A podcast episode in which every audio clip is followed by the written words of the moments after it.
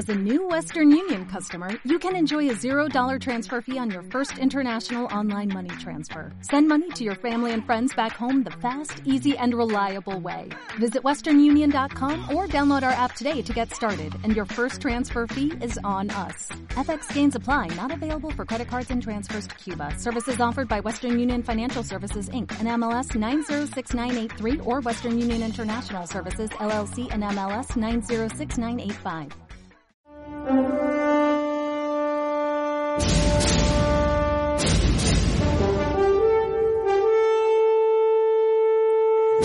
Bienvenidos a su Cine Millonario, el podcast de las películas de tu infancia, el podcast que no se quedará tranquilo hasta que venga Edgar Ramírez. Yo soy David Ortiz. A mi lado tengo, como siempre, el señor Roberto Domínguez. Hola, buenos días. Y desde Bogotá tenemos a Luis Acuña también, como siempre. Buenas tardes. Esta semana tenemos una, estamos emocionados, una vez así un poco, porque tenemos una película demasiado buena del año 95, George Dredd con Stallone. Coño, ¿ustedes se acuerdan de esa película? Fue una maravilla. O sea, esa, esa peli es nostalgia pura. ¿La peli es buena? Bueno, Ya lo veremos. La ley, la ley viene a visitarnos. Lo que, lo que intentaremos descifrar en este capítulo. Nos trajimos a Álvaro Godoy, que Álvaro Godoy, bueno, ustedes ya saben que es de la casa, ¿no? Ya estaba en el episodio de Demolition Man, Tango y Cash, eh, Alerta Máxima ha estado, estuvo con, con Mora, ¿no? En Tango y Cash. Y bueno, vuelve otra vez, aquí es su cine millonario, eh, nuestro amigo Álvaro Godoy, que bueno, saben que él es un, como se denomina él, un alto ejecutivo de la televisión mexicana. y también eh, el amigo de los famosos. Así que yo creo que va a ser una charla grata, grata. Y antes de pasar a ella, yo sí quiero recordar, por favor, que se metan en nuestras redes sociales. Estamos como Cine Millonario Podcast en Instagram, donde tenemos ahí bastantes behind the scenes de películas, encuestas, stories, de todo para que se entretengan durante la semana previa a la película. También tenemos Twitter para que nos echen ahí unos ricos, ricos retweets. Y también tenemos Facebook, facebook.com Cine Millonario, donde también podemos comunicarnos a través de esas redes sociales. Y una cosa que no se me olvide es que si ustedes le dan 5 estrellas en Apple Podcast a su Cine Millonario, nos ayuda muchísimo a subir en el ranking. Y si nos da una review positiva, bueno, imagínense, se acaba el mundo aquí y cada vez vamos a subir más, más, más en el ranking para que le lleguemos a más personas. Así que son nuestras redes sociales, no se olviden. También nos pueden encontrar en Patreon si nos quieres echar una ayudadita, una manita.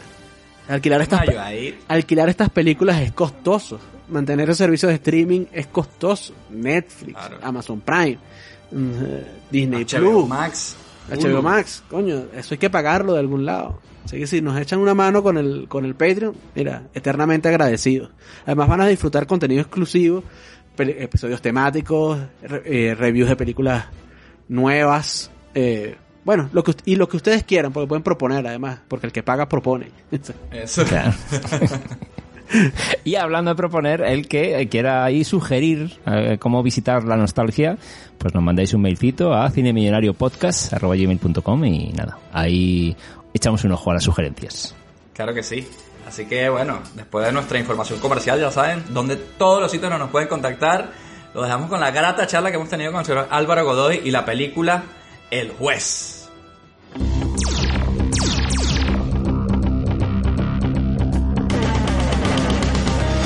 Esta noche en Cine Millonario, Juez Dredd.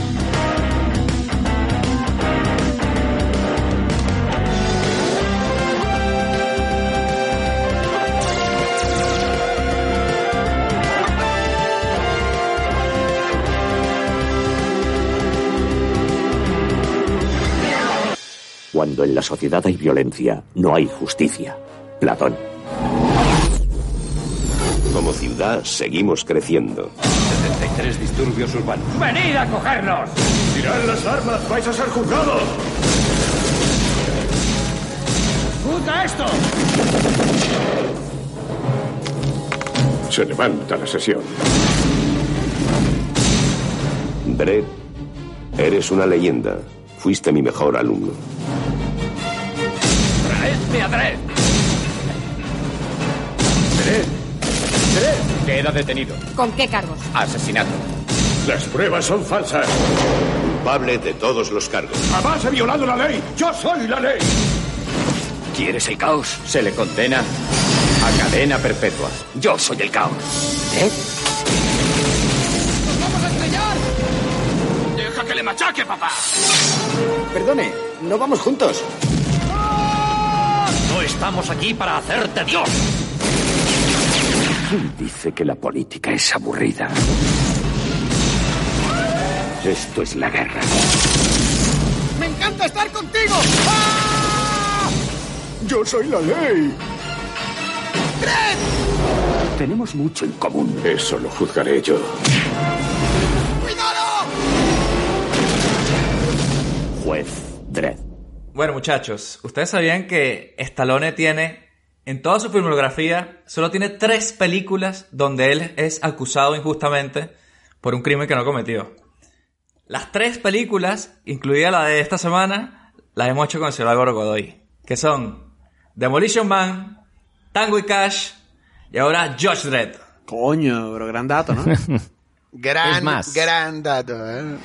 Es más, Demolition Man es prácticamente la película del juez Dredd de nuevo. Porque aparte de eso, también implica políticos y un montón de vainas que pasan lo mismo en Demolition Man y pasan aquí de nuevo. El remake. Es correcto, es correcto. Sí, es tuve, correcto. sí, tuve muchos flashbacks de aquella experiencia de discutir Demolition Man viendo esto. solo, que, solo que Demolition Man es buena, pues. Eso, Eh, Ahí viene. esa es la gran diferencia entre Yo, una cosa yo y la no, otra. sí, yo, no, yo no me adelantaría. Yo no he emitido Mucho mi cuidado. juicio todavía. No dije, yo no dije ese comentario para que se empezaran a meter ahora con Demolition Man. Ajá. No, no, ahí viene el debate. Eh, yo lo Porque estoy defendiendo. después de dos años, después de. Demolition Man, viene esta mierda. Pero bueno, ahí vamos, ahí vamos. Eh, bueno, entonces esa es la película que tenemos aquí, la acabamos de ver. Judge Dredd, juez, juez Dredd, ¿no? En España. Robert. Jue- Juez Dredd, con, muchas zetas en lugar de Ds al final. ¿Ah, sí? Dress. Juez Dredd. No, no. Pero suena así, Juez suena así, por lo menos. Juez Sí. Dredd. No se llamaba solo el juez. En, No, no, no, en- juez- a- en, Ve- en Venezuela era el juez. ¿no? ¿Ah, sí? Sí. Era solo así, el juez. Yo El recuerdo juez. así. Yo recuerdo el póster incluso que decía Ah, verdad. juez. El juez. Y Ajá. salía con una peluca blanca así. Pero bueno, qué bueno que hables de la primera vez que viste el póster, porque creo que no hay mejor momento para darle ya de una a la ronda de la nostalgia. La ronda de la nostalgia. Y nos trasladamos al año 1995 para que nuestro invitado esta semana, el señor Álvaro Godoy, nos cuente cómo fue la primera vez que viste El Juez por allá en el 95. ¿Cómo fue? ¿Dónde la viste? ¿En el cine? ¿Llegaste Yo a cine? llegué a ver esta película en el cine y no solo eso, sino que específicamente esta película recuerdo que es como de las primeras películas que yo tenía como hype así de verla, ¿sabes? Que la esperé, que la ansié. Porque me acuerdo incluso que, me, ac- me acuerdo que hubo mucha campaña, que hubo pósters, ¿sabes? De esas películas que realmente la lanzaron. Porque este es el momento, Stallone aquí está con un promedio de bateo elevado, ¿no? O sea, todo lo que sí. lanzaba era oro puro, ¿no? Y, y me acuerdo un póster específicamente de esta película que decía el bueno, el malo y el feo. Y salía el bueno, Stallone, el, el malo salía el robot, el, el robot gigante, y el feo salía el, el deforme este caníbal. Coño, pensé que, Coño. pensé que Rob Dos personajes secundarísimos Sí, y no sí, meten al Rico y al Rob Snyder, por ejemplo. que. Ajá, eh, exacto, pero no, pero justo ponían nada más como estos tres. Yo creo que un poco porque, porque me parece que además, o sea, sin contar Batman o, o- o- y Superman, esta creo que es la primera película de comic books de la historia, ¿sabes? O sea, yo no recuerdo No, que, o sea, Darkman, como que ¿no? todavía no ahí, ¿no? era, De Sam Raimi ahí, también es cómic, ¿no? Más indie, a lo mejor. Ajá. Pero eso, como blockbuster así, como eh, alto presupuesto, o sea, era Sylvester Stallone en una película de cómics, era como una cosa como Sí, sí, especial, sí. ¿sabes? Y, Y, y Dar- Darkman era un cómic, no, no, eso fue un invento ahí de Sam Raimi, ¿no? Creo que es de DC, sí me parece, Darkman. Creo que era creo. un pulpa ahí, sí. ¿Y, y qué te pareció cuando la viste? Cuando, cuando la viste en ese momento, en el 95, en el cine, con todo ese hype. yo, yo, yo, yo estoy seguro que me gustó, no me acuerdo bien, pero yo estoy seguro que yo salí contento. Yo no creo que mis estándares eran muy altos en aquella época. Coño, era Stallone, era Stallone. Era Stallone, sí, sí, sí. Había, ajá, Sí, supongo que nunca fue mi favorita, la verdad. O sea, no creo que la haya amado tanto, pero, pero yo estoy seguro de que yo salí contento del cine, seguro. Porque además la fui a ver como con todos mis vecinos, o sea, fue todo un plan. O sea, fue así de que fuimos todos juntos a ver la nueva película de Stallone. Y seguro salimos contentos todos, pero... Qué bueno. planazo. Y luego se fueron a comer Frus, una mierda así. fue un- Exacto. de oro, un unos American Fruits. Deli. una meri- exactamente. Exacto, una, mere- una merengada de oro de American Deli después. Planazo, planazo. El sábado por la noche caraqueña. Qué maravilla. Qué buenos recuerdos, vale. Bueno, Robert, yo estoy frus que tú no sabes ni qué coño es Frus ni American Deli, pero seguro que No, tienes y me, una ta- me anécdota estaba de cómo preguntando viste, ¿no? si, y- si vosotros con, con 13 años o así ya erais unos juerguistas nocturnos allá por Caracas, si no era más peli de tarde en vuestro caso. No, bueno, estamos hablando de ir a tomar un helado después de que tu madre te llevara a ver esta película Ah, en el centro comercial. Sí, No era un plan... Nada era un plan era un plan ¿no? tranqui. Sí, sí, sí. La malteada de Oreo. Claro. Fíjate, ya, ya me ubico, ya me ubico entonces. Eh, nada, yo sí, yo sí la, la- la vi, la vi, la vi en cine, la vi en cine, en un cine que a día de hoy se ha convertido en un gimnasio. Desde hace unos años. Bueno, es- Silvestre Stallone estaría orgulloso de eso, seguramente. Seguramente, seguramente, seguramente. Y la verdad que no, no, o sea, la vi en cine y no tengo una gran nostalgia más allá de, de, de ver al Stallone vestido de- del juez Dredd, que yo en esos tiempos no conocía la, la figura de Dredd en cuanto a los cómics. Sí me hacía gracia un poco los whiteliners, ¿no? Que yo creo que rescatable a nivel humor, el I am the law y tal, y estas cosas. Que yo no sé si esta, ahora me corregís, no sé si esta es la película en la que Stallone quizás tiene la boca más torcida de toda su carrera cinematográfica, cada vez que habla. Seguramente, sí. Yo creo que es cuando más exagera, ¿no? Sus, sus expresiones ahí. "Oh, oh, yeah, man. O sea, ¿no? Como lo peor. I am the law. Soy la O Cuando dice al final de We need backup. Y al principio, ¿no? Y dice I am here. O así, un poco así, bueno. O they are already here. Ok. Y más allá de eso, eh, no, no la guardo en, en buen recuerdo, ¿no? Y encima ahora cuando hace unos años estrenaron la, en 2012, ¿no? Dread, la, la, la película que hicieron nueva, que esa yo creo que bastante mejor. De hecho, me la he visto hoy también. He hecho un doble combo de Dread esta mañana Coño, muy bien. para estar bien, bien dreadizado. Sí, sí. Y... Yo también hice las tareas, ¿ah? y, y, y la verdad no sé si es buena idea hacer eso, ¿ah? Porque No, al final no, esta no la dejas en la, buena en la mierda, dejas a esta peli, ¿sabes? He visto primero la de 2012 y luego he, he viajado al 95 y ha sido como... Coño. Coño. Ah, y encima primero uno y luego... Sí, sí, que ya es de lo 2012, bueno a lo ¿no? Tiene peor. que ser al revés. Yo al revés, yo diría que Robert se guardó la del 95, se la guardó para el postre. Claro, era como, y- y era como ya estoy empachado de Dread, ahora bueno, si me llega un poco peor la cosa, pero por lo menos tengo el buen recuerdo en la cabeza. Y ya te digo, más allá de eso, tampoco mucho más. Eh, la vi tranqui. Yo creo que no me moló mucho ya en esas partes, ya siempre que eh, os he contado anteriormente, que yo vengo con el mundo más de, en la mitad ya de los 90, con el mundo más Bruce Willis, estas cosas, y ya hemos hablado de cómo empezaba a cambiar, ¿no? El, el, el, el paradigma, ¿no? De- del héroe de acción. Y cómo ahora, yo creo, Godoy, estarás de acuerdo conmigo con que ya no estamos en la parte baja de los 90, Dorothy, que podía ser. y se empieza a notar. Yo no sé si esto ya es el principio del fin, ¿no? De ese ya de, de ese Stallone como héroe de acción. Que yo nunca entendía ese mundo de si vienes de Demolition Man, de hacer una parodia de cine de acción de héroe, que ya estaba apuntando maneras, porque dos años después haces lo mismo, pero tomándotelo en serio, ¿no? Era como, no, no entiendo. Así que nada, ya más allá de eso, no, ahora nos metemos en Bueno, porque enjundias. Lo de tomárselo en serio... Eh, Él, medio medio, parece, ¿no? Que se lo toma en serio. Pero hay unas escenas al principio, o sea, hay como un break, que yo no sé si de pronto la película la filmaron en por pedazos, ¿sabes? Porque hay un cambio de tono. sí, de hay un cambio de tono muy fuerte en la película. Eh, hay un momento en el que él no se lo está tomando en serio y luego hay un momento en el que se lo está tomando muy en serio. Demasiado en serio.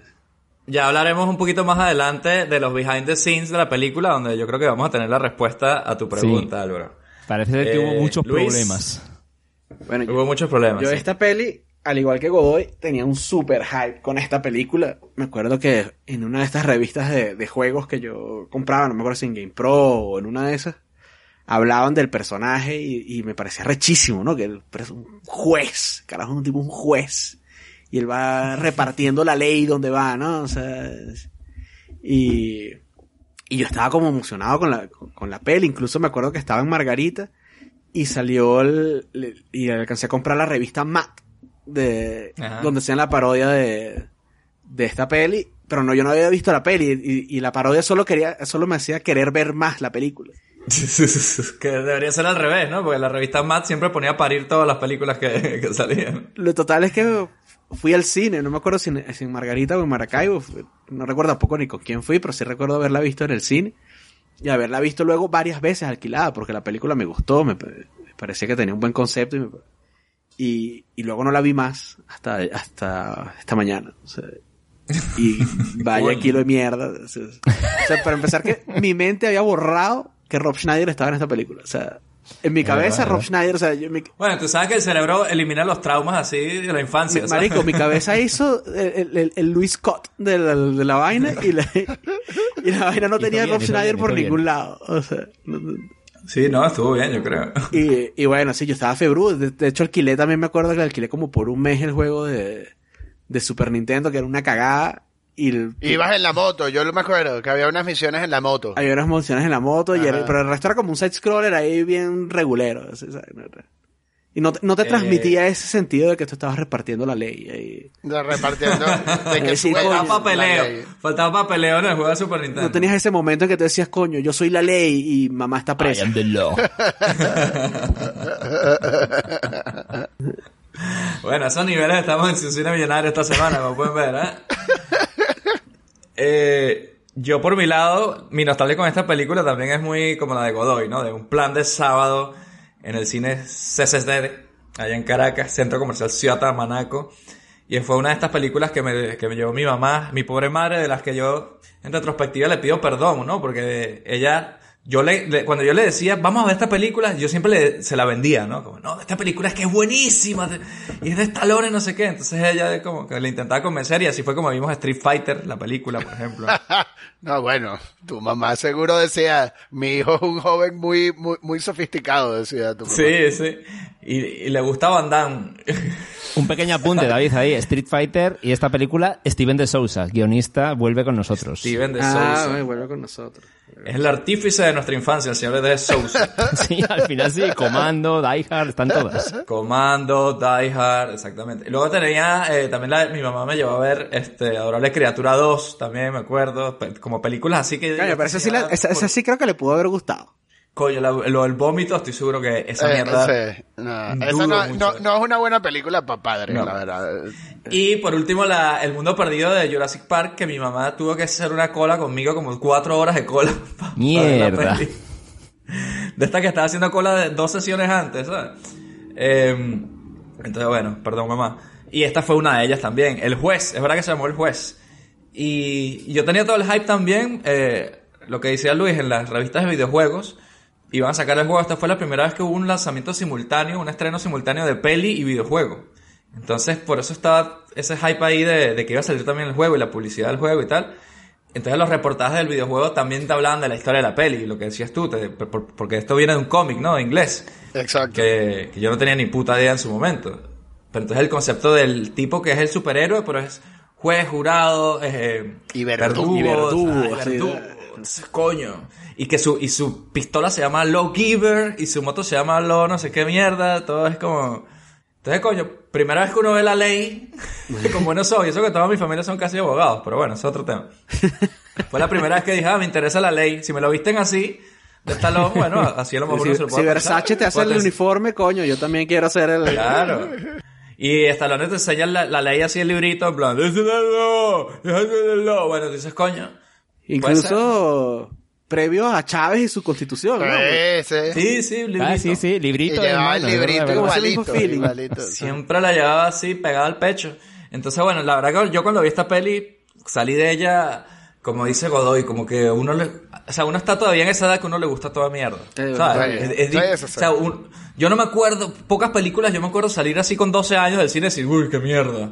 Creo que nunca pasó eso, ¿sabes? Fue como, y cuando la foto vuela y cuando, ¿sabes? Te excitas así un poco con los mejores momentos y ya está. Eh, entonces, bueno, luego sí que es verdad que la he revisitado un par de veces por la curiosidad mórbida y la nostalgia. Y, y bueno, se ve la peli por lo que es. Demasiado mala, como dices tú, un kilo de mierda, si pasan 20, 30 años sin verla. Pero yo sí le rescato cosas. Y yo quiero que hablemos de las cosas que se le pueden rescatar, eh, siempre marcando las distancias. Porque el primer comentario es, esto es muy parecido a Demolition Man, como ustedes dicen, eso es- no cabe la menor duda. Eh, tiene a Robert Schneider en común, de hecho, ese, salen las dos Sí, pelis. sí, sí.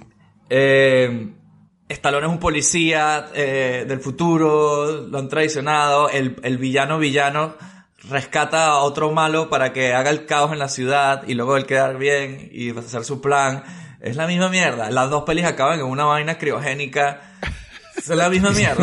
Es la misma demasiado, vaina. es demasiado parecida a Eh, Man. Lelina Huxley y no sé qué Hershey. Las dos, las dos Ajá. mujeres son como la misma mierda. Hay, hay demasiados paralelismos. Y el apartamento de la tipa es casi igual al de, al de Sandra Bullock en, en Demolition Man. güey. Sí, o sea, con la misma, tiene, tiene como el mismo desnivel este donde ellos se sientan ahí a, a coger.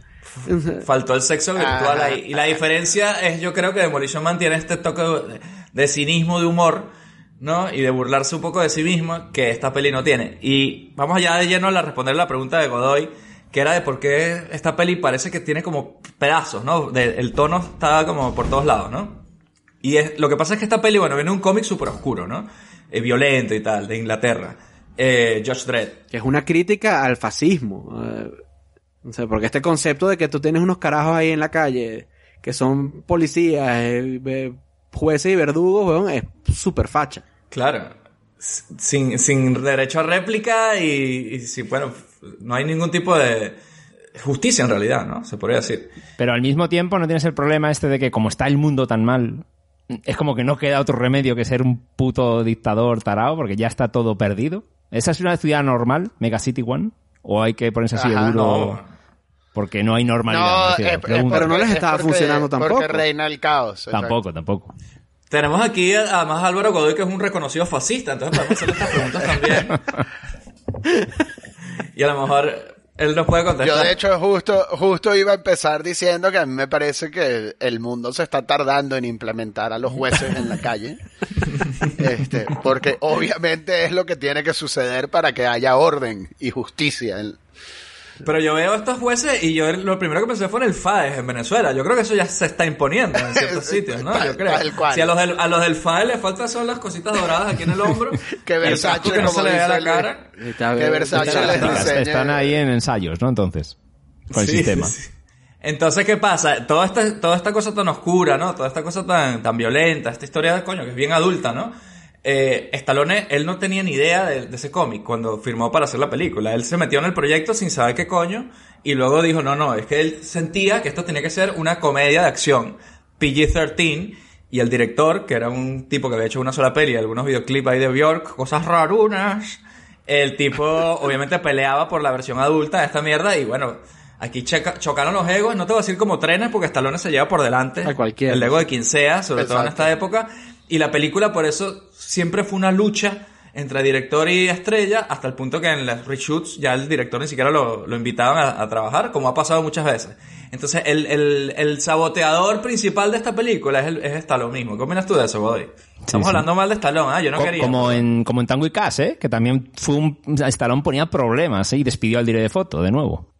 Es que era, era, era víctima de su propio éxito, de verdad. Uno, uno no lo puede juzgar este, tan fácilmente, porque Sí, ¿no? ninguno de los que estamos acá hemos conocido las mieles No, del no, éxito no, que ha para nada. conocido Silvestre Stallone en su carrera. Puede ser que nos pasara lo mismo. Claro, claro, nos, nos pondríamos peor. seguro peor, seguro mucho peor, peor. peor. Faltan Pero- planos de mi culo en esta, en esta escena, por favor. Por favor. Reshoots, hay que hacer reshoots de mi culo. eh, maquillaje en mis nalgas, por favor, que quiero que solamente tengan el brillo justo. Que no se refleje nada en, las- en esas A nalguitas. propósito que tú decías, o sea, ahí de empezar por lo que se reivindica, yo siento que hay algunas cosas muy rescatables de esta película. Y empezando por el arte de la película. Sí.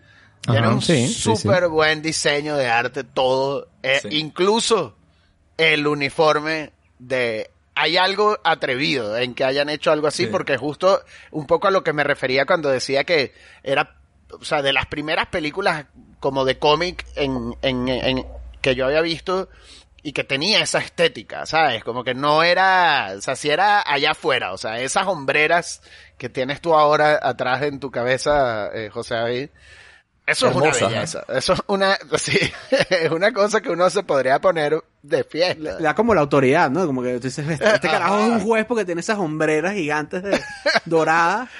O sea, No, o sea, weón, un carajo que vaya con esa pinta tan flamboyant, hay que tenerle miedo. de bolas, eso por eso. Eso es lo que estoy- pensaría yo, ¿sabes? Es lo que estoy Ese diciendo. tipo no le Y- importa nada. El Y carajo, luego, tiene una- o sea, el carajo le da una autoridad. La da una autoridad, plataforma- le imprime una autoridad. eh, eh, esas hombreras. Le falta como hacer así, si hiciera así con los hombros. Sí. Y luego la, la, la plataforma, las botas de plataforma que tiene, que le elevan la estatura unos buenos centímetros a Silvestre Stallone. Esa es petición de Sly, ¿ah? Eso habrá pedido 15 Un más. apunte al, al vestuario.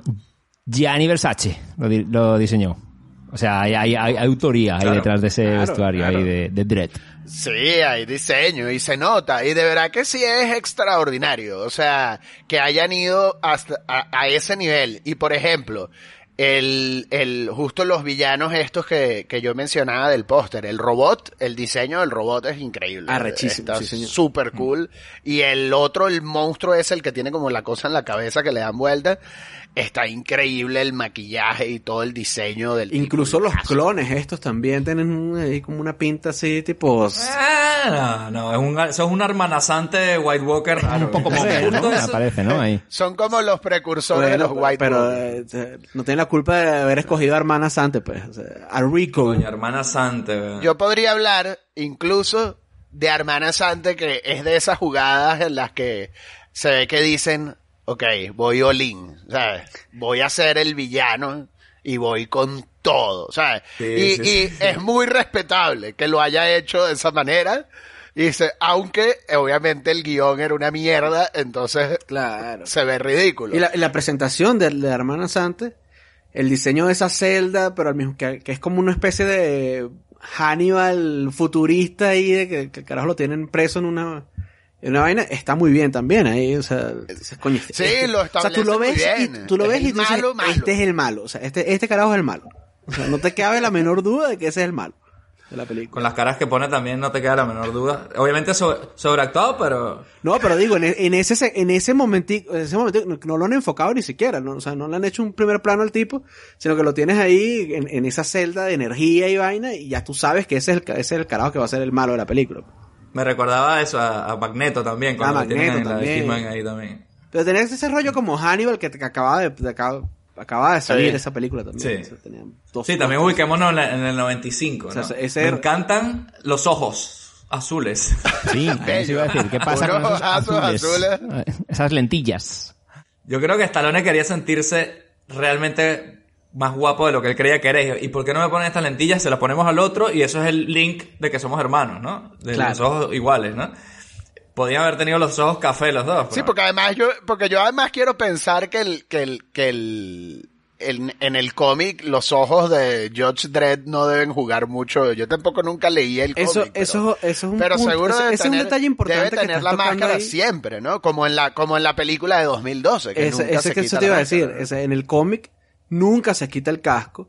Y Silve y Sylvester Stallone hizo que le quitaran el casco porque no podía estar toda la película él con su... Bueno, porque no contratas a Silvestre Stallone Claro, para cubrir Coño, pero la parte importante de Sylvester Stallone es con, con la boca, ¿no? O sea, eso ve, ya eso con eso Stallone tiene. con la boca ¿no? torcida. Yo creo que esta es una época en la que él se consideraba guapo, guapo, ¿sabes? Sí, sí. Él se veía a sí mismo como un galán. Bueno, si estaba, man- Sí, estaba sí, mangote, sí estaba mangote. Eh, Está mangote, pero, pero pierde credibilidad de hombre rudo creerte tan mangote. Sí, eso sí, eso sí. Una cosa con lo que tú dices de lo de los cómics, eh, Álvaro. Eh, es- en esta época salieron varias películas de cómics de mierda que nadie sabía que existían. Salió The Shadow, salió creo que el año anterior, que es con Alec Baldwin. Tan Girl también, ¿no? Eh, Una peli de eso. una, eh, eh, esa, The Mask, la, ma- la máscara también es, es de un cómic de estos, de, de estos mierderos. Y la de Pamela Anderson, ¿no? También es como de esta época. La Ah, de Barbed Wire. Esa es eh, la del fantasma, sale, sale el año, eh, eh, al año siguiente de esta película también, la, la del fantasma que camina. La del fantasma, sí, el 96, ¿no? Ah, más tarde. sí. Esa. Con Billy Uy, Zane. sí. Fíjate que esa película, yo me acuerdo que es de las primeras veces que yo fui al cine. Y a mí me gustó la película y a nadie más le gustó la película. Coño. Ah, esa era del tío con el traje morado, ¿no? Era el fantasma. Exacto. Ese Sí, sí, sí. Fantasma que camina. Y me, da- Que y me da risa que, el- pero- cuando comienza esta peli, en los créditos te ponen como las tapas de los cómics Como para Ajá. que te quede claro que está una película de cómics, ¿no? O sea, no- Sí, sí. Estás viendo una Está película bien, de si cómics. no, es no lo como sabe. el precursor del intro de Marvel. Ajá. Es como el precursor de... eh, eh, Marvel construyó un universo copiándose del intro. copiándose del intro. Sí, de- sí, de- sí. de- de- Total. Se le debe mucho a, a, a esta película. Pues, se, se le pues. debe un montón en la historia del cine. Creo que podemos hacer rápidamente una microsinopsis de esta película, no está demasiado difícil, yo creo. Esta es la historia del juez Dredd, interpretado por Sylvester Stallone, que, eh, bueno, está en Mega City One, una ciudad de muchos millones de personas. En el cómic creo que eran 400 millones, aquí lo reducen un poco, no se entiende por qué, pero bueno, donde hay mucho crimen. Y bueno, estos son una división de que es más allá de la policía, ¿no? Son jurados son juez y, y son verdugo, ¿no? Tú llegas ahí, el tipo te lee la ley, él considera que debes morir por lo que has hecho, te pega tu tiro. Como dice Godoy, el sueño de un fascista. Se mordía los labios Godoy en esas partes, ¿no? Yo, mira, yo creo que quizás aquí se originó todo. Y eso es un sistema bastante infalible, ¿no? Supuestamente, según la película, pero resulta que hay algo detrás. Quizás saliendo del cine de esta película fue que el fascista en mí despertó. Claro, claro, claro. Hay Claro, un lo cuento de Sartre que es ahí, así, eh, ¿no? Empezó Que todo. empieza con alguien viendo de Josh Dredd y acaba siendo un fascista. Se deja un bigotito al final y todo. Eh, entonces luego hay algo oscuro detrás de en este sistema que parece que es perfecto, hay algo oscuro, porque hubo un programa que se llamaba Janus, eh, que también es el nombre de los malos de GoldenEye, también del 95, ahí todo conecta. Ajá. Eh, que era un programa para hacer clones y esos clones los hacían con las mejores con toda la leche así del consejo de sabios, leche así, Hacían, metían- mezclaban hacían el juego de la galleta. el- hacían Hacían la galletica. Con la galletica ahí. Metían la galletica en una vaina criogénica y de ahí salían gente como Hermana Sante y Sylvester Stallone, ¿no? Lo que pasa es que Hermana Sante salió, salió mal. Yo creo que fue uno que, un tipo más maligno que, que cayó la galleta, ¿no? Por aquí, porque no es, no es así súper como sutil la vaina, es que Janos es el dios este griego que tiene dos caras y entonces uno es, uno es bueno y uno es malo, ¿sabes? Pero esa es como la explicación de por qué ese nombre, ¿no? Quiero decir, porque en la peli dicen, no, es que el, el ADN mutó y se volvió malo.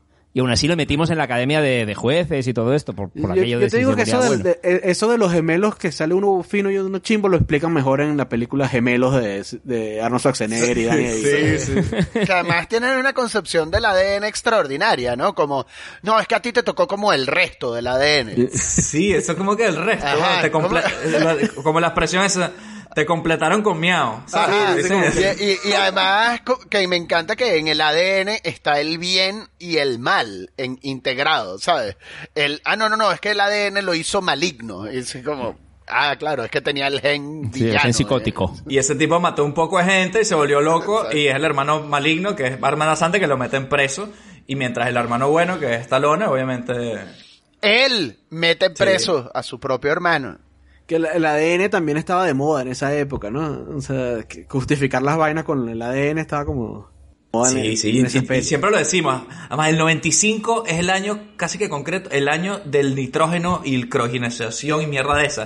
Todas las películas tenían, oh, nitrógeno, esto está aquí en frío, Y todo era una humo. vaina criogénica, y vamos a mandar criogenización. Y vamos a justificar esta mierda con el ADN. O sea, yo- yo- la primera peli que recuerdo que, se, que hablaron de ADN fue en, el- en- en Jurassic Park y de ahí para adelante todas las Park, de ahí para adelante claro. todas las películas. El ADN no sé qué vaina y el ADN tiene no sé qué y el, con O el vamos a ponerte ADN de cosas que te hacen villano, por ejemplo. Pero, pero yo lo que te preguntaría, José, y ahorita que tan elocuentemente resumiste la película para nosotros, ese ADN, el juego de la galletita ese, ¿cuál era el punto? O sea, ¿cuál es el punto de que él sea un clon? ¿Cuál es la diferencia? Crear un Crearon superjuez. super carajo rechísimo. Quería, eso, querían crear el superjuez, el juez perfecto, que tenía lo mejor de los candidatos.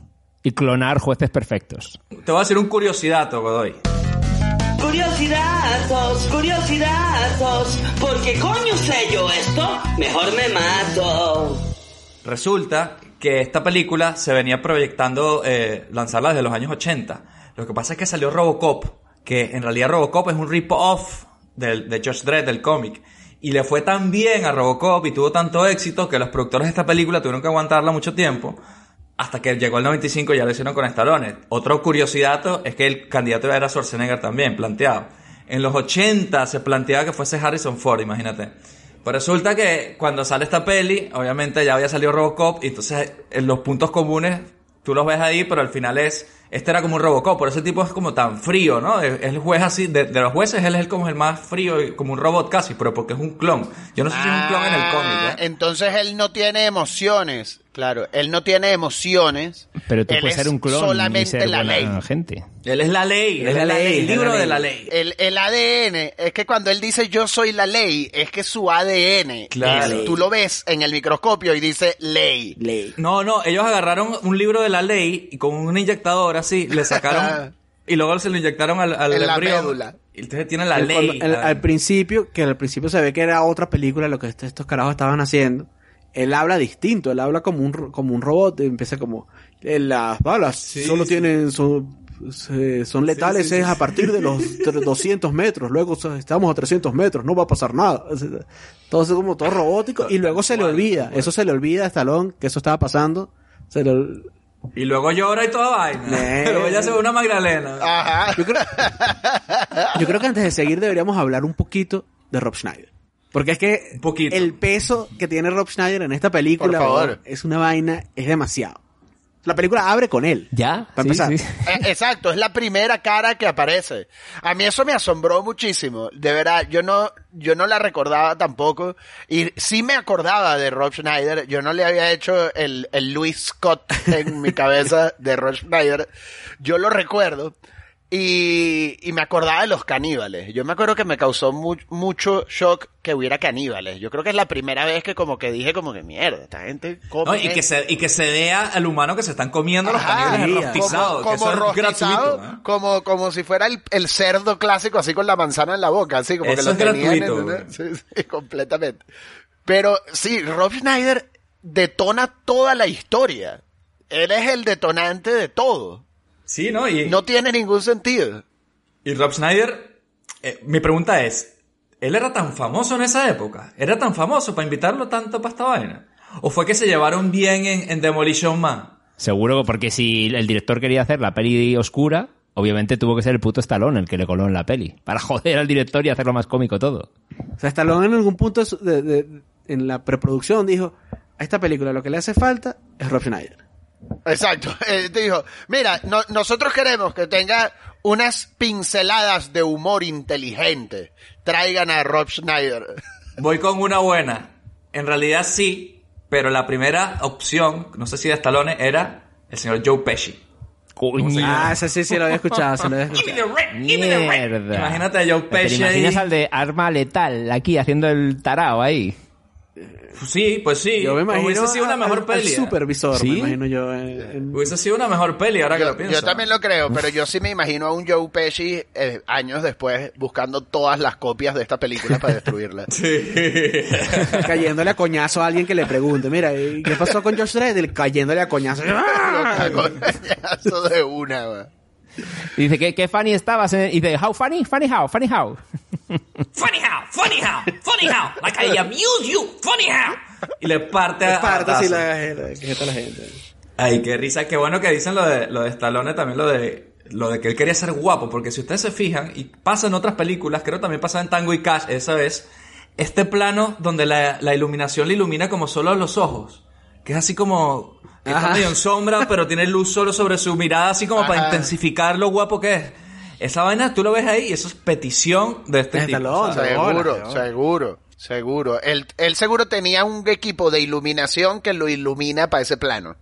¿Sabes? Ellos llegan, se setean, hacen el plano y se van y ya siguen los demás haciendo el resto de la película. Y hay- un montón de, de, de- de escenas con Rob Schneider que se ve que están metidas ahí con calzador, que no tienen conexión. última. Que no tienen La- conexión con, con... Cuando está en la camilla, la dice, peli. Jodoy. Sí, La última, sí, cuando sí. aparece en la, en la camilla. Ahí. Sí. Eso es obvio que lo grabaron como, oye, hace falta, oye, ¿qué pasó con este Qué personaje? mierda. Se qué murió. mierda esa vaina. Porque si lo cortas, no, no, no, da igual, el montaje sigue, fluye igual. No, pero lo peor es cuando lo están, cuando están en las moticos. O sea, En la puta moto, sí. lo peor es la- de Rob Schneider es la moto, que es Rob Schneider 10 minutos gritando. Horrible. Qué mierda. Y después de, y después de lo de la moto, vale, ajá, pasó lo de la moto. Y están ya como en la ciudad. Porque sigues al lado de Stallone? ¿Por qué sigues al lado de, de Escápate, Dredd? ¿no? Siguiente escena, Josh Dredd va a casa de la tipa a averiguar qué pasa. Y tiene el tío ahí al está lado. el tipo ahí, sí, ¿qué coño hace Tú no, ahí? tú no eres un tipo que se quería escapar de esta mierda, odias a este tipo, ya, ya tienes mil oportunidades de largarte de ahí. ¿Por qué sigues hasta el final de la película involucrado en esta historia, tío? Y la parte esa del túnel de fuego, verga, qué, qué, qué vaina tan frustrante, ¿eh? La escena del túnel de fuego es de las peores escenas que yo he visto en mi vida en una película de acción. Pero fácil. Pero. Pero bien y- tensa, ¿no? ¿Y cómo se... Sí. Genera tensión, o sea, la, bien ca- tenso. la caída y el tropiezo A de nadie Rob le importa Schneider. si muere Ross Snyder en ese. en Cuando ese se punto. cae. Cuando se cae. Sí, sí, que se quede ahí. Déjalo que se que, que- déjalo que Claro, lo que fríen se ahí, queme, no, el que se queme puta. ese hijo de puta ahí. Se lo merece. Y se cae, y se cae y llama y avisa al otro. "Ah, me caí, me caí. Párate, ¿Qué coño importa, párate. Párate. ¿Sabes? Párate y corre, imbécil. Coño es su madre. Por cierto, la conté por lo menos tres veces donde, además es agotador, donde Rob Schneider hace un comentario y Stallone lo mira así como la cara de perro de Don Ramón, así es. ¿Sabes? Que como que él, él dice un comentario de cuando sobre, ah, estoy vivo, y lo mira y dice, ah, tú también. Y el otro, Eh, es- ese es lo peor. Ese, eh, ese es el peor. Cuando caen ahí en la mierda Ajá. I knew you'd say that. Lo peor es cuando, cuando Dredd le cae coñazos a un guardia, le está quitando la ropa y el otro dice, Dredd, no hay mo- no, este no es momento para hacer eso, como si se lo Sí. fuese a violar. Y el otro tipo plan, ese. Sí. Y luego tiene que pasar como desapercibido y el dicho así, Dredd, Dredd, Eva, Dredd, Dredd, párame bolas, Dredd, Dredd, Dredd. Al punto que se le dan, se termina dando cuenta a otro de los carajos, ¿sabes? Rob Schneider, ¿ah? Invaluable. Pero esta peli, eh, sin Rob Schneider, esta peli sería mala Y sin ya. Rob Schneider. Olvi- Ajá. Bien. no sé si eso es bueno o es malo, no sé. La grúa es para la primera falta y es la cuarta vez que viola la ley sin contar su falta de higiene. ¿Cómo se declara? Inocente. Sabía que diría eso. Eh, un segundo, ¿qué va a hacer? Granada.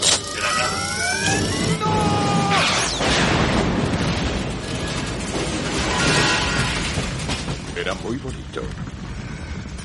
La escena en la que, como buena peli noventera, hay un coche que alguien, eh, un ciudadano que, cuyo coche es explotado y alguien se tiene que quejar porque su coche ha sido matado y explotado. Que yo no entendía juego la jugada de, coño, si uno ve en, estos, en este futuro distópico, un puto juez te viene a cantarte las 40, tú te tienes que cagar. Porque dices, coño, viene un puto juez, que a saber que... Y le- un pijo de mierda le planta cara diciendo, bueno, pues estás jodido, subnormal. Tu coche a tomar por culo. Y el pibe, ¡ay, mi coche! Qué mierda. Ese también es como suena a forzado, Eso ¿no? fue un momento faes total, pero fue un momento faes, ¿ah? A- abuso de poder horrible. güey. Que- y ahí te das cuenta que es com- completamente un guion de mierda, o sea, era insalvable desde ahí, porque ¿cómo estableces tú la autoridad y el respeto que se supone? O sea, si tú vas a ser fascista, y te lo digo por experiencia, usted tiene que inspirar terror en el corazón de sus Claro. enemigos. No hay lugar para la duda. Pero con esa pinta, yo no sé si terror vas a inspirar, tío, porque parece una pasarela de modelos de, de, de Jean-Paul Gutiérrez. de Es demasiado brillante. Ese, ese traje brilla demasiado, demasiado. demasiado Shantae, ¿cómo es? ¿Cómo dicen en RuPaul? Sashay away. Sashay, sashay away. Shante- sh- exacto. away. you stay. No, yo Ah. creo que sería Shantae, you stay. Para, O sea, para una, decirla. una drag de RuPaul podría ganar un- la competencia usando un drag basado en el uniforme de Sin ellos. duda. Claro, totalmente. Solo con las hombreras gana esa mierda. Sí. Esas hombreras son de ganar RuPaul's Drag Race, estoy de acuerdo. Shantae, you stay. Y, y, y además que hay un momento en el que tratan de establecerlas como una, como un uniforme valioso, que él le, él le dispara frente a los cadetes. Ajá. eh, y, y le dispara a las hombreras. Y uno dice, pero ajá, o sea, es como este, pe- ¿sabes? Justo el único sitio donde las películas, si te dan ahí, parece que no pasa nada, que es el hombro. ¿Para qué coño lo vas a proteger? Los disparos en el hombro siempre son lo- los que sobrevive la gente. Claro, ay, no, es que nadie piensa en los hombros. Nosotros aquí el corazón, que se nos vea el pecho porque Sí, estamos de hecho iban con una mallita sin más, ¿no? En el, en el pecho, es verdad. No llevan antibalas ni nada, ¿eh? Sí, que bueno, ahí lo puedes ver atrás de Osabi, tiene como un strap y ya, ¿sabes? Como que No tiene- impone, no impone demasiado ese uniforme. Otra cosa que yo tengo aquí que no impone, para mí no impone nada, es un villano que se llama Rico. Rico, sí. ¿Cómo se va a llamar Rico? Ay, que por ahí viene el rico. Ah, va a empezar. A mí no me impone. A Está me rico. impone- Ay. A mí no me impone nada. Y se arrecha todo. ah, rico, pero cálmate, rico. Si yo fuese el henchman, le diría, ah, rico, pero. Pasa, ¿eh? cálmate. Que a propósito de henchmen, ustedes no ven la, la, la- creo que es como asiática, la mujer. Henchwoman, sí. La henchwoman que él hace, que ella pasa, en un primer momento es como una psicóloga, ¿no? Que se supone que lo, lo trató de hacer pasar por loco en el juicio, y él obviamente se molesta porque lo humillaron. Y luego, y él como que la amenaza. Y de pronto en la próxima escena, ella se ve que le tiene unas ganas de Sí, cogérselo Se tremendas. Se sacrifica por él hasta Ajá, el final. Todo, todo lo que dice ella lo ve así como con una cara como de... Bueno, la coñaza final con Diane Lane, que no se nos olvida que en esta peli sale Diane Lane. Y luego pelea. Y luego ella pelea. pelea. Pero yo decía, ajá, imagínate que esa tipa, por lo que sea, no, no tiene la capacidad de hacer coñazo así contra una jueza que es la otra. Por, porque, porque eso es un dos para dos, ¿no? Tú contigo y tú contigo. Si yo no quiero, yo le diría, mira, yo no me voy a dar coñazo contigo. Yo me voy de aquí. Siento, ¿sabes? Claro, claro. me esta mierda. Yo me voy, gracias. Y como la otra le dice, bitch. Y le dice, perra. Y la jueza, no, no, no, no. Perra jueza me llama. Sí. y le mete un cabezazo ahí. George Bitch. Y le da un cabezazo, sí. George Beach. Rico. George ahí. Beach. Coño, no me jodas. Y en esta película, no se nos olvide también, hay que decirlo, tenemos a Max von Sydow. Que no, no lo hemos nombrado, sí. Gran villano de la ciencia Coño. ficción, además. Pero que aquí Qué no es villano. tío. No, no, aquí es el Obi-Wan, ¿no? En esta película. Aquí es el Obi-Wan.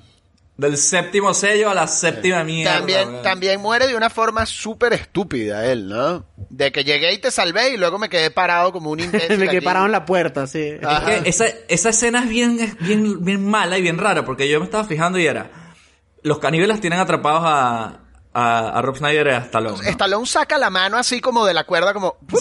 Y ya. Eso sí, Ah, como que hace así y se suelta. Hace- Y no, ya. no, no, no, no, que ustedes no saben. El eh, cuando aprieta así, el músculo se, se Ah, ensancha. expanda. Ay, por favor. Claro. Claro. Popeye, así, se come la espanaca a través por la Se pipa. rompe la vaina del músculo porque carajo, es 100% músculo. Entonces Esa él se escapa de esa vaina y en esa coñaza, cuando parece que, que lo van a joder, que están a punto de, de apuntarle uno de los gestos, de los hermanos estos, entra la policía de donde ellos se habían caído en la nave, de, de la vaina penitenciaria. Esos policías matan a los malos y tú dices, ah, bueno, este, se, se salvó en el último momento. Luego él se mata a los policías estos que han llegado y en el último momento aparece otro último policía y a ese policía lo mata Max von Sydow y lo salva en el último... Todos estos últimos momentos pasan en dos minutos. Y luego Max von Sydow le dice, pues yo soy aquí, no sé qué. En el último momento viene el mutante y mata a Max von Sydow. O sea, como, como sorpresa, sorpresa, muerte, y siempre es un tipo hablando, ¡ah! y se cae. Y luego, no, sí, porque, ¡ah! Y se cae. Mueren tres así, tío. Volviendo, creo que en lo que hay aquí es un hilo de cómo la especialidad de esta película es crear tensión a cada momento. Sí, Son claro. un verdadero maestro de la tensión. Finalmente Max von Sydow cuenta toda la historia, ya le cuenta a Stallone toda la historia y ah, muere finalmente también ya Y- en y vale. ahí. Después de revelar todos los secretos de la peli. Ojo, candidatos a dirigir esta película, los hermanos Cohen. ¿Cómo se quedan? Gracias a que rechazaron la peli hicieron Fargo, por lo menos. Fargo. Hubo sentido común. Bueno, Fargo también es mucho de, ¡ah! y me matan, ¿no? Eh, o sea, ellos estaban entre, entre Fargo y George Dredd. Fargo Estaban- o el juez Dredd. Mm, no sé qué elegir. Ustedes quieren una conexión entre Fargo y Josh Dredd, ya lo encontraron aquí en su cine millonario. Lo que nunca imaginaron. que el personaje de Max von Sydow creo que se llama Fargo, el pibe, me parece, en esta peli. Coño, ¿en serio? Creo que sí, me pareció leerlo por ahí en trivia.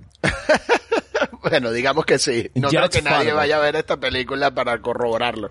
Y luego hay otros villanos por ahí. El- luego está el villano villano, ¿no? Que es el que estaba detrás de todo esto, que es el típico, como en Demolition Man, que crea todo este conflicto y luego a él lo joden, ¿no? Que es cuando le- el, el robot le corta los brazos, le hace una vaina horrible, ¿no? Ah, le arranca los brazos. Ah, así. Eh, a mí me da risa de que también vimos este típico, típico cosas que hacen los villanos cuando la cagan. Lo vimos en, en La muerte le sienta bien. Que es esto de cuando yo descubro que el malo tiene un plan maquiavélico y me está ofreciendo no sé qué, yo en vez de decir, ah, coño, bueno, pues vale, se nota que lo tienes bien planteado, pues yo me voy a tomar un café y te vas. No, y la gente lo que hace es decir, no, ¿qué estás haciendo? Ustedes están locos, esto hay que detenerlo, hay que detenerles a todos ustedes, hay que detener esto. No digas eso, porque ahí mismo te va a matar, coño. Tienes que decir, coño, pues mira, yo no lo había visto así, pero ¿por qué no? Vamos a probar tu, tu approach. Voy al baño, ya vengo, y te escapas. ¿verdad? Pero tampoco, pero esos jueces eran un poco, un poco paletos, ¿no? Yo ya estoy a punto de aprobarlo. que decía que, lo- que los jueces, esto que estáis diciendo, que han aprobado el plan y, y se dan cuenta tarde, ellos ya habían aprobado el puto plan con el ADN. O sea, era un poco in- sin sentido que estuviesen aprobando algo que no saben al principio. Y lo que causa un poco extraño Y luego cuando este tipo se vuelve... No, pero lo que pasa es que este tipo se vuelve loco con lo de... Me meto yo mi ADN. Porque Claro. esos tipos decían, creemos soldados de puta madre, acelerados, Con el ADN que ya tenían guardado. Con el con la galletica, pero, pero vino este tipo y dijo, no, no, ahora meten solo, solo míos, malandros que salgan aquí. Que también eso es muy ataque de los clones, ¿no? Por lo menos en ataque de los clones tú ves a los niñitos ahí, los, los, los Boba Fett ahí, Jango Fett como estudiando, iban creciendo un poco. Aquí es en dos horas, como si fuese una pizza en microondas. Sí, sí, sí. Esta mierda ya Ocho sale horas. lista. En ocho horas hubiesen tenido un bicho ya Eran completo. ocho horas, exacto. Y esos carajos que luego, que, ¿cómo despiertan? ¿Qué, qué mente tienen? ¿No son, ¿Qué son? No sé. Yo nunca entendí ley. nada.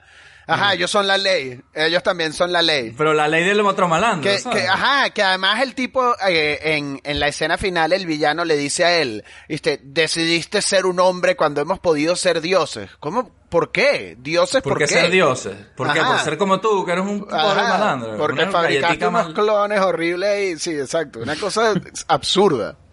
No tiene sentido.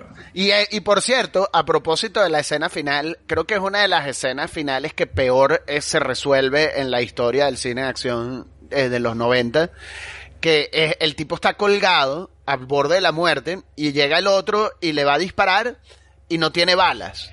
Y entonces eso le da la oportunidad a él de agarrarlo y, y disparar una bengala a la pared de A la atrás pared, claro. que, le- que, que, que el tipo la tiene atrás y aún así como que lo incandila. Algo le hace, ¿no? Sí, Ajá. sí, y sí. entonces lo lanza para abajo. Y tú dices como, ok, esto no tiene ni pies ni cabeza. Cuando el tipo ¿sabes? dice, cuando el carajo le da la, le da la orden al- al- a la pistola de, de lanzar la, la bengala, yo dije, mierda, le va a meter una bengala en el pecho, nada, huevona, es violento. Ajá. Y bueno, le cayó la bengala así por atrás ahí. Ajá.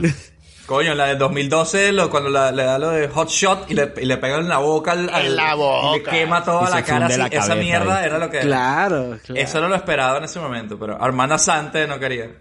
Que creo que podríamos pasar a, a- a esa etapa, si les parece, a compararla con la de 2002. Sí, me parece bien para ir cerrando antes de nuestras escenas favoritas. Eh, comparar, bueno, es, es muy hijo de puta el ejercicio de comparar George Dredd Sí. con Dredd del 2012. Eh, pero para empezar, una cosa de poner los cojones en la mesa es que el tipo no se quite el casco. Para mí eso es fundamental. Es una declaración de intenciones de, de lo que viene, ¿no? Pero esa peli también tiene su mancha oscura y si quieres debatan aquí rápidamente que es- eso a su vez es la copia de The Raid. The Raid, sí. Bueno, pero a mí me parece que fue por lo menos una buena idea que dijeran, Sí, sí, sí. este, hagamos Dread, pero de Raid, ¿sabes? Sí, sí. Que, que eh, sí se están copiando, pero igual como que te metes en un The Raid en el que el, o sea, los elementos que lo hacen especial son buenos de cómo funciona la torre en la que ellos están y todo el, el- el diseño de, de, de- Funciona, encaja. Da, da la casualidad que, que copiarse de Raid en el mundo de- del Dread encaja. Porque Exacto. ya existían mega edificios, Claro. ya había mucho crimen. Eh, De hecho, en, bueno, en- esta, en, en la del 95, comienza instalando en una torre que tiene como 40 pisos y los tipos van subiendo. Lo que pasa es que te lo dicen, no te lo Es muestran. la versión, es la versión de mierda de eso. No te lo, Exacto. exacto. sí, pero no, porque no te lo muestran, sino que te lo dicen. Vamos al piso 40. Y ah, bueno, ok. Sí, sí, sí. Y los otros dijeron, pues podemos hacer una peli completa solo de esa mierda. Solo Y de esa mierda. Ajá, solo de la primera escena de esto. Es la mejor elección. De hecho, en la de Dredd esta de 2012 apenas hablan del pasado ni nada del personaje, no conoces... Y aquí sí que te hablan de toda la historia de él. Y en la peli de 2012 Sí, dicen ¿no? Dredd es así y punto. Que es un clon. Astutamente quitaron la galletita de ADN de la Claro, película. claro. Se dieron cuenta que, que No hace hacer eh, gemelos versión George Dredd pues tampoco funcionaba mucho, ¿sabes? Que, No que era aparte no te idea. interesa al final, tampoco si, si el tipo... O sea, ¿qué, qué le, qué le añade al personaje que fuera un clon? Que solo que era hermano de... Y sí te da, y sí te da la vibra de que la gente está aterrorizada de los jueces, ¿sabes? Sí, Como sí, sí, entiendes 2012 sí. Sí, Dice sí, que sí. cuando llegan Si estos tipos, eso no es de que, ay, pero es que yo, es que no, no, no. Estos tipos llegan y ponen orden. así. Incluso esa película que, que es más seria o más realista, entre comillas, que la de Stallone, se puede permitir el lujo de meterte un personaje telequinético así y te entra bien dentro del tono que, que se ha marcado porque, bueno, son, son detalles. O, por ejemplo, el elemento de la droga. De la esta, el droga slow-mo. esa, sí. Eh, porque como es una droga, se justifica el visual de que sea así. O sea, está todo pensado, no como en esta otra que el edificio de la ley, de la del 95, de George Dredd, de los jueces, que es un águila, el edificio tiene forma de águila. Porque es que son la ley. Coño. No, y que luego, y luego son elementos que, aunque son elementos, este, de, como que está bien, que te piden que suspendas tu, sabes, Eh, tu credulidad por un rato, este, el, el, lo- los utilizan como parte de la historia, porque por ejemplo a mí me encantó en la del 2012 que le meten a ella al final la droga y con la droga la lanzan por el. Por el- sí, como sí, para sí. que vea toda su muerte en cámara lenta. O, por ejemplo, la mujer esta que es mentalista, cuando llegan los jueces que están comprados y que ella en- inmediatamente lo sabe. Y estos tipos no saben que ella tiene ese poder y ella lo usa a su favor. Es un punto narrativo de puta madre que tener ese, ese asset ahí, ¿sabes? Y es, y es- y es el training day, ¿no? El- es la, la novata ahí en su primer día. O sea, Claro. Todo bien, todo bien con la del 2012. Qué pena que no se hizo nada más. Lástima que no se hizo la, la, la siguiente, la secuela que tenían planeada. Creo que había planteado una serie. No sabe si la van a hacer, pero hay una, había una serie planteada. No sé en qué estado estará. Sí, y además que es que yo creo que no le fue bien en taquilla, porque además era clasificación R. Faltaba que- Stallone ahí. Las nalgas de Stallone faltaban. Ese es el problema. Faltaba Rob Snyder, un A poquito de Car, comedia. Car Urban le falta nalga. Coño, pero y la ves en retrospectiva, por ejemplo, la villana es Lena Headey, que luego se hizo ultra famosa en Game Cersei. of Thrones. ¿Sabes? Y aquí hace de la villana. La verdad es que qué buena, es, es muy buena esa película. Y, eh, Recomendada aquí en su cine millonario. Sé que estamos viajando al futuro. Su cine millonario no sabe qué pasó después del año 2003. En realidad nuestra memoria no llega tanto, pero ustedes que viven en, en el futuro pueden de- conseguirla por ahí. Creo que está en Amazon Prime Dread. eh, sí, no, y, y la verdad que sí vale la pena. Es bien divertida de ver. Y, y, el, y el absurdo de este juez, que no tiene emociones, que solo le importa la ley, lo llevan a la perfección en esa película, sin duda. Y que no, Y que no había pensado en eso que decía Luis al principio, que toda la película Dredd de verdad es nada más la primera escena de George Dredd. Es, es- es subir al edificio con un novato, que en este lo matan, pero Ajá. eh, eh, él tiene a su novato al principio de la película Sí, y la matan. Pero es la misma, es De la hecho, misma. están, están así que no dicen nada, que, o sea, que te dicen que se está subiendo, que Dredd aparece del pi- en el piso de arriba de los carajos, ¿sabes? Sí, Él de, él repente está en el, 41. en, en el, en el, a nivel de calle y luego les cae, les cae encima. Recordemos que nuestro Mierda. de 2012 es, es nuestro querido Eomer del Señor de los Anillos. ¿eh? Claro, Carl Urban. Y el de The Boys, el, el protagonista de, de The, The Boys, la serie también. ahí, muy recomendable también. Butcher, el que hace a Billy Butcher. Butcher, sí, eso es. Bueno, muchachos, yo creo que ya hemos llegado al punto final de nuestro episodio de esta semana. Cuando uno se divierte, el tiempo vuela. Y yo creo que es el momento de nuestras escenas favoritas. Vamos a hacer la ronda con el señor Álvaro Godoy, que nos robe a los demás nuestra escena favorita, porque es lo que siempre pasa cuando hay un invitado. ¿Cuál es tu escena favorita de la película, Godoy? Mira, esto es sencillo. Este, yo creo que solamente es Stallone gritando con su boca torcida. I am the law. I never the law. I am the law. Mira, si, si, si, el, la- si los fans de Cine Millonario quieren ver una sola cosa de esta película, que busquen ese video en internet. Que es cuando lo meten preso, ¿no? Que le dicen, pues tú vas a ir preso. No, pero es que la ley dice, no, yo no soy la ley, no me Es que fue bien, ese fue un momento bien chavista. Cuando joden un chavista, sí, o es el tipo de tú no sabes quién soy yo, ¿no? Fue un poco así, ¿no? Ajá, A- tal como cual. tú me vas a meter preso a mí, no jodas. No, chico. Y la, y, y, y la peor. Y me este, escapo eh, eh, La a peor, ¿cuál es la propósito peor? de frases, a propósito de frases, eso de sabía que ibas a hacer eso. Eh, yo- es la peor línea. veces o así.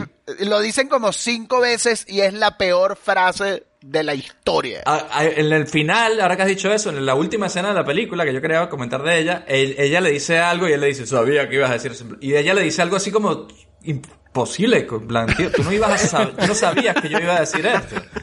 O sea, tú qué quieres hacer creer a mí que yo, tú sabías que yo iba a decir esta vaina, que es una vaina incoherente, jamás lo ibas a saber. No, y además de, de esos besos de una química sexual pésima. de- ese de esos.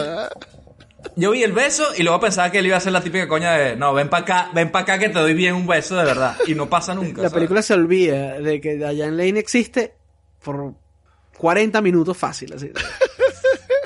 Es que está buscando rico, está buscando rico rico y se lo olvida por andar persiguiendo a rico rico. Pero no, pero la película, porque es que ni siquiera cortan así a ver, la, o sea, la cortan un momentico cuando le quitan la autoridad y después de ahí no vuelve a aparecer, sino casi hasta el Sí, final. es verdad. Sí, casi una hora sin verla, yo creo. Y luego en el final de la peli también, cuando acaba todo, que salen así en plan que le dicen, bueno, se arregló todo, queremos que seas parte del concilio de no sé qué pollas. Y el tipo dice, no, no, no, I have to work. Entonces me voy al trabajo, ¿no? Todo hecho mierda, no te has duchado una semana, bueno, vale, te vas al curro. Pero yo creo que... es- Y se coge una moto y se va a, tra- y que a trabajar. Ese, ese día lo habrá hecho medio suave, ¿no? Yo, yo supongo que a las 6 de la tarde ya está en la casa, ¿no? Acaba exactamente igual que la del 2012, ¿eh? En la del 2012 él también regresa directo al trabajo. Ah, coño. Bueno, él sale, él sale de la redada, igual luego se va a su casa a ducharse, eso no lo vemos. Se sale Ajá. del edificio. Bueno, exacto, pero lo ves así como listo O el para seguir de ropa, el pie del uniforme y se lo va Sí. poniendo hecho mierda. Va directo. En- en- de una. La rookie que le pone en su sitio, en la de 2012, al, al Dredd. Le dice, yo me voy de esta mierda, ahí te quedas tú. Yo quiero vivir, no esta mierda de jueces es un coñazo. Ahí os quedáis. Claro, yo soy psíquica, yo voy para el casino, yo no me voy a quedar en esta mierda. De bola, de Eh, ¿Cuál es tu escena favorita, Robert? La escena eliminada de cuando Stallone se duchaba después de toda la película y el arduo día que tuvo. Bueno, la, la habéis mencionado, yo iba por, por mala, mala buena, no sé, me, ha hecho mucha gracia el final, cuando Diane Lane, al más estilo Casey Ryback de Alerta Máxima, sin haber visto ninguna química sexual en toda la película, agarra a Sylvester Stallone y le dice, trae para acá que te voy a dar un muerdo que no viene a cuento y que nadie espera. Pero por lo menos me hizo gracia que fuera Diane Lane la que toma la, la actitud que me cayó bien. Es un personaje que me cayó bien en la peli, la vi en su sitio. Sí, Más o menos. Sí, es simpaticona. Entonces me hizo gracia ese- esa vuelta de tuerca al, al final de Alerta Máxima. De toma muerdo sin venir a cuento. Exactamente. Donde también tuvimos a Godoy con nosotros, por supuesto, claro. También, por cierto, hablando de películas que terminan con besos de poca química sexual, es otro patrón. Besos que, que le costarían el trabajo a mucha gente el día de hoy. Exacto. Cierre de También, película. también es cierto. Eh, a ver, Luis, ¿cuál es tu escena favorita entonces? Coño, es, es complicado, ¿no? hablar, de, hablar de una escena favorita en esta mierda de película. Pero en general a mí me hace falta en esta película más George Dredd en el sentido de más el carajo con el uniforme y el casco dando coñazos. Con el puto casco, ¿no? O sea, y, y metiendo preso a la gente y matando a la gente. Entonces puedo decir que mi, que eh, mi escena favorita es la, la primera cuando sube a la torre y reparte coñazo a diestra y siniestra y, entonces se, se, se cubre con la pared y dice, bueno, ahora double whammy, págata, y ahora vamos a en automático, ra, ra.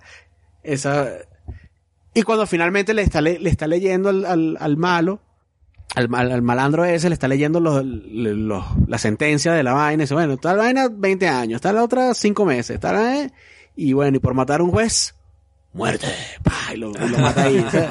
Y la cámara se acerca a la cara. verga. Código Municipal Mega Ciudad 213. Destrucción voluntaria de propiedad son dos años. Código 310. Posesión ilegal de armas de asalto. Cinco años. Código 457. Resistirse al arresto. 20 años.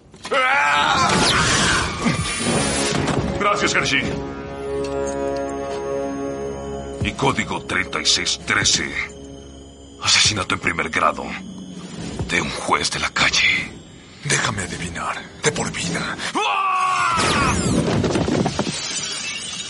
Muerte. No, y a propósito de esa escena, yo también te diría que es el momento en el que te muestran la pistola, que es súper cool, y, y, y luego te das cuenta lo que es hacer la película bien, que en la de 2012 la pistola es casi un personaje de la película. Sí, ¿sabes? sí, sí, sin duda. Sí, O sea, total. tú vas, tú vas teniendo una relación con la pistola de él, con cuántas balas le quedan de cada munición, qué es lo que tiene. Increíble.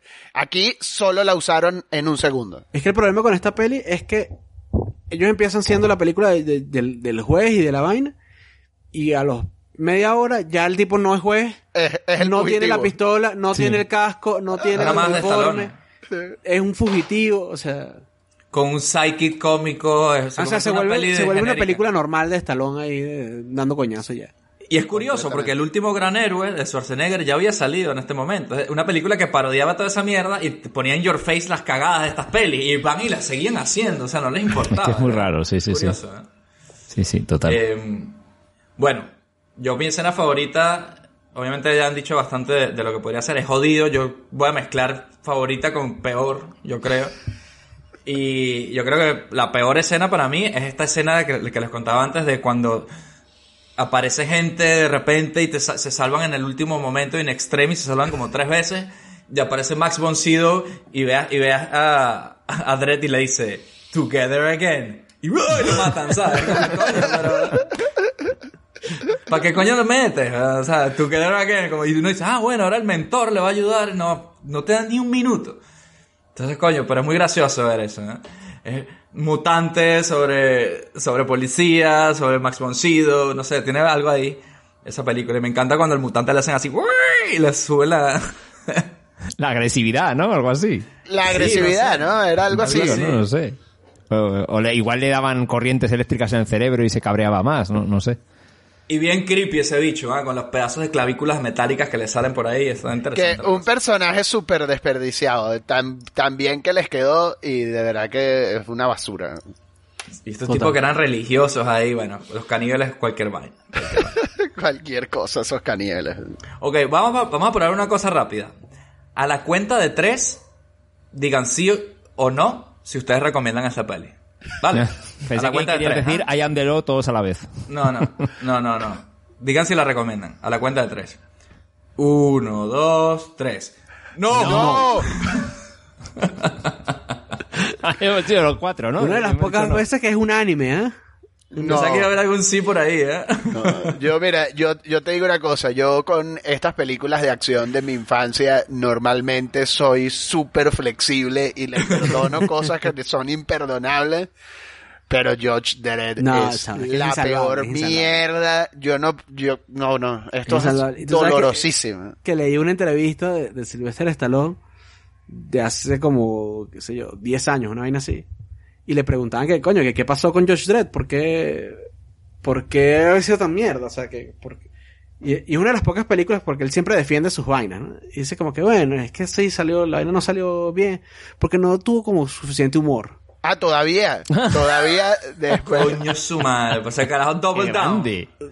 Vaya tarao, mancha. Tú sí Le que no faltaba más Rob Schneider. Le falta un poquito más. Más ahí Rob. Schneider, un poquito más Rob Schneider. Rob Schneider debió ser un juez.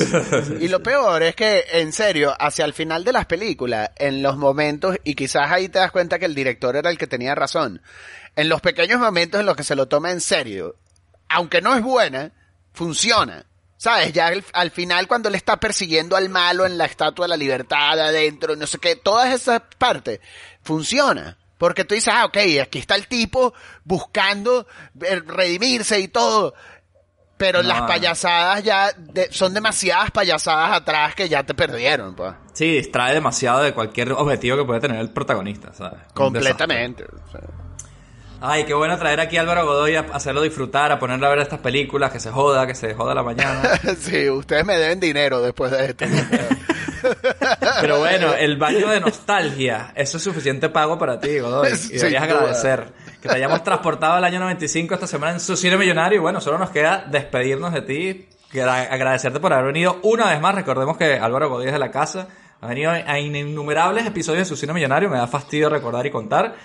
Así que búsquenlos por ahí. Y bueno, nos vemos la próxima. Y además, invitarlos, porque ya vuelve algo sobre algo, el podcast que te lee la Wikipedia. Está Coño. Coño, Eso es buena- primicia. Ajá. noticias. Primicia, la segunda Primicia. temporada. Más artículos de Wikipedia. más fascista que nunca. Más, empezando con fascismo, el Claro. primer artículo. Así que nada, Larita, de verdad, como siempre, muchas gracias y como siempre decimos, cuídate mucho y pórtate bien. Muchas gracias, Cine Millonario. Es un placer. Te has topado con el contestador de su cine millonario. Ahora mismo ni David, ni Robert, ni Luis te podemos atender.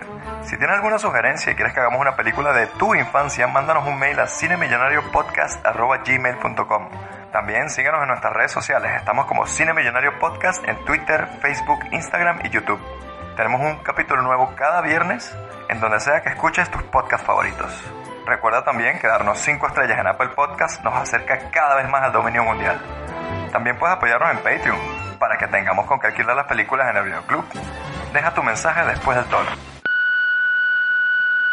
Y bueno, Robert, espero que no se te haya olvidado ir al blockbuster a alquilar la película de esta semana siguiente aquí en su cine millonario. Tenemos que ponernos al día. ¿Cuál, cuál es? ¿Cuál tocaba? Pues mira, vamos a irnos a todo lo opuesto a lo que hemos visto hoy. Vamos de la ley, de la honestidad, al fraude y a la mentira.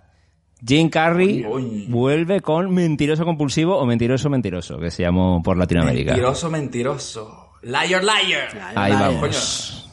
A todo un fraude de, de personaje. Jim Carrey es la ley ahí en esa película. Bueno, Jim Carrey al final verdad, se sale con la suya, ¿no? El tipo es un buen abogado y él es la ley, es otro tipo de ley, otro tipo de película, pero aquí en su cine millonario saben que nos gusta cambiar y esta vez nos vamos con una gran comedia. Coño, Jim Carrey vuelve, ¿ah? Después de- del episodio que tuvimos de la máscara con Led Varela, ya toca, ¿no? Que pasar por aquí otra vez, ¿no? Así es, así es. No sé si eso era la, la mejor elección, pero bueno, ahí vemos, ahí vemos. Bueno, y ahora comprobaremos la semana que viene aquí en su cine millonario cuando veamos Mentiroso Mentiroso junto a Nacho Tellado que nos acompaña. Le dio un respiro al bar por un segundo. Ustedes ya verán si es el bar del fútbol o es el bar de cañas. y se pasó por aquí para hablar de esa peli, así que bueno, preparados ahí, que eso es un peliculón. Y como siempre decimos, recuerden lavarse las manos, beban sus 3 litritos de agua al día y... Yo soy la ley. Soy la ley. I am the law. I am the law.